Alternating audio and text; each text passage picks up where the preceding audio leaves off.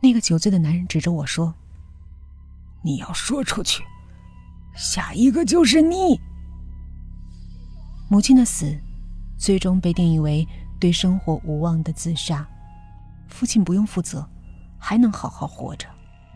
这一切，直至两年后，这个总把各种各样女人带回家的可恶男人死在了醉酒的睡梦里，才算终结。是我把枕头被子盖在他头上，然后看着他挣扎，直至一切平静下来。我守着他的尸体过了整整三天，才胆怯的去叫邻居，问他们为什么爸爸睡了这么久。没人怀疑一个不过十岁的孩子，而我终于解脱了地狱一样的生活。我恨我父母，包括无辜惨死的母亲。因为他的懦弱，使他不懂得如何保护我和自己。因为父母的不幸，我格外珍惜自己，所以是我的，谁也不能抢走，包括张正，不管他爱不爱我，也不管我爱不爱他。半个月了，张正迟迟不肯出现。我在一个下午找到他的公司，已经半个月没来上班了。怎么会呢？张正失踪了。我们吵架那天，他接了电话就离开公司。因为总是特立独行，他失踪半个月，公司并没重视。直至这一次，我主动找上门。知道张正失踪那天，我在警局报案。警察问我张正是否有别的去处，我说没有，他家在外地，他没别的去处。和警察虽然这么说。我却在回家路上给所有大学同学打了电话，问他们的都是一样的问题：周鑫的家在哪儿？你问这个干嘛呀？张正聚会老情人了？别问了，你到底知不知道？周鑫大小姐似的，谁知道啊？不过张正要和他旧情复燃了，你怎么办？我没再说话，挂掉同学电话。无法找到周鑫家。我就拼命给张正打电话、发短信，用尽所有恶毒的语言，他却一条都不回。似乎如果可以，他就会这么永远消失掉，让我一个人在怀念和愧疚中过完后半生。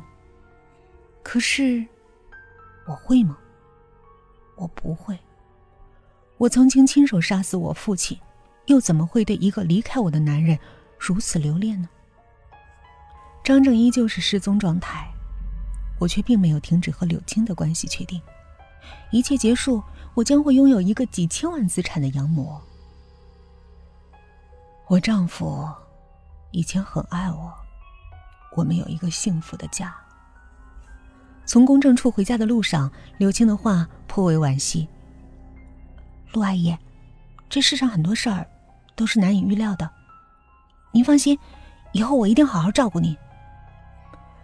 也要好好照顾你自己，女孩子要找个真正疼你的男孩才好。我知道，有时间带男朋友来我看看，你幸福我才能放心。嗯，好。因为柳青想见张正，我开始加紧寻找张正的下落，却没有任何线索。也可能是和女孩私奔了，这年头啊。什么事儿都有可能发生。另一个警察开玩笑说：“和女孩私奔。”念着那句话，我和警察说：“他一直没有忘记他的前女友，或许您能从他的前女友那找到线索。他叫周鑫。周鑫已经死掉的消息，是那个下午警察告诉我的。警局里的档案显示。”这个姑娘在半年前就已经去世，所以张正除非撞到鬼，不然他不会去找周鑫的。周鑫竟然死了！在听到这个消息的时候，我对张正的紧张一扫全无，因为周鑫死了，张正没法去找他，他是死是活，又关我什么事？找不到张正，又被柳青叮嘱了几次，我终于在一个下午，一个人来到了柳青家。我们的手续已经办的差不多了，我已经可以合法继承这个女人的一切，所以，他公司接了个大项目，所以下次下次我再带他来看您。我向柳青解释张正的去处。没关系，你幸福就好。幸福。我一直觉得这世上，得到我想得到的，就是幸福。就比如，从周鑫手里抢来张正。那天，我和柳青一切照旧，只是让我想不到的是，这个女人突然问我：“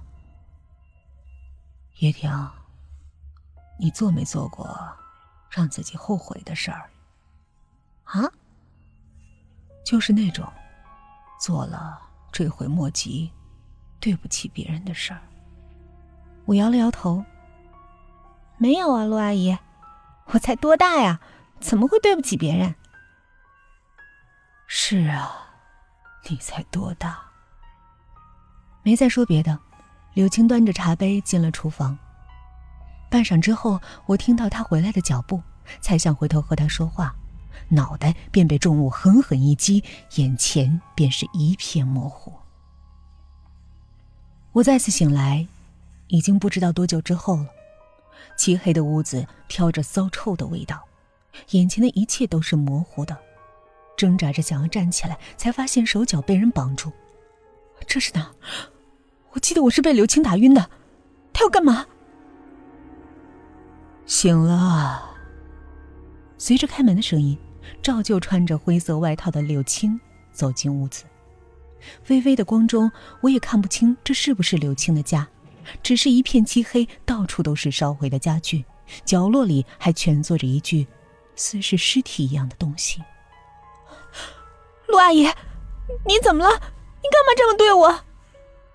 我照旧找到了大脑里最理智的那根弦，只是这次刘青却不再是以前那副木然的样子。他看着我笑道：“多好的孩子啊！如果我女儿好好活着，也会和你一样，为生活打拼，和喜欢的男孩结婚。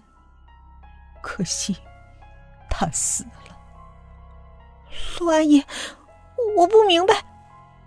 我的话没说完，柳青就道：“叶婷。”你记得欣欣吗？周欣，你最好的朋友。